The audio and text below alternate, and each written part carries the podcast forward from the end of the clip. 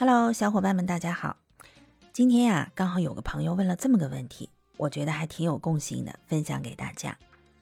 这位小姐姐呢，去年夏天去银行办理转账业务的时候呀，银行的理财经理推荐她买了一个均衡型基金，说是这个基金经理呢，擅长多个行业的配置，比如金融、地产、科技、医药、消费等等，能力圈蛮广的。我们知道呀，多行业配置可以此消彼长，降低风险。东边不亮西边亮嘛，总有行业在上涨。而且这个基金的仓位呢，股票是百分之四十到七十，债券是百分之三十到六十。意思就是这个基金里一半股票，一半债券，资产配置也很均衡。无论股票涨还是债券涨，对基金净值都会有贡献。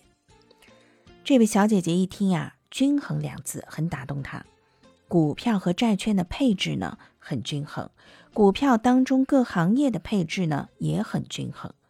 均衡的好处就是风险小呀，涨呢不会涨得最多，但下跌风险也很有限啊。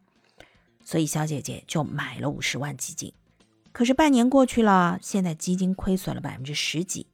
再一看基金的仓位呢，股票占百分之七十，债券只占百分之三十。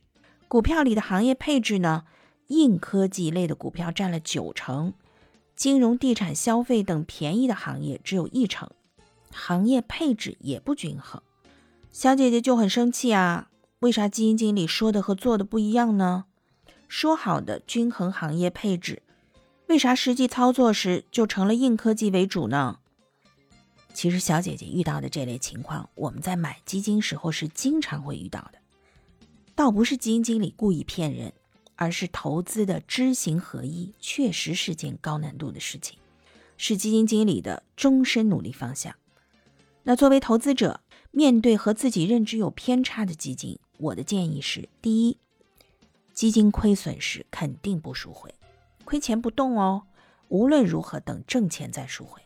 第二呢，下次买基金的时候要先做基金经理调查，要做功课的呀，去网上搜一下。这些基金经理的访谈或者直播，看看这些基金经理自己说的投资风格是怎样的，然后呢，把他们管理的代表作基金拉出来，看看代表作的基金前十大重仓股和他们自己说的风格能不能匹配。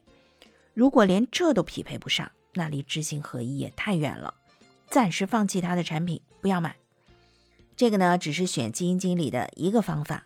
更多方法，我们以后的节目慢慢聊。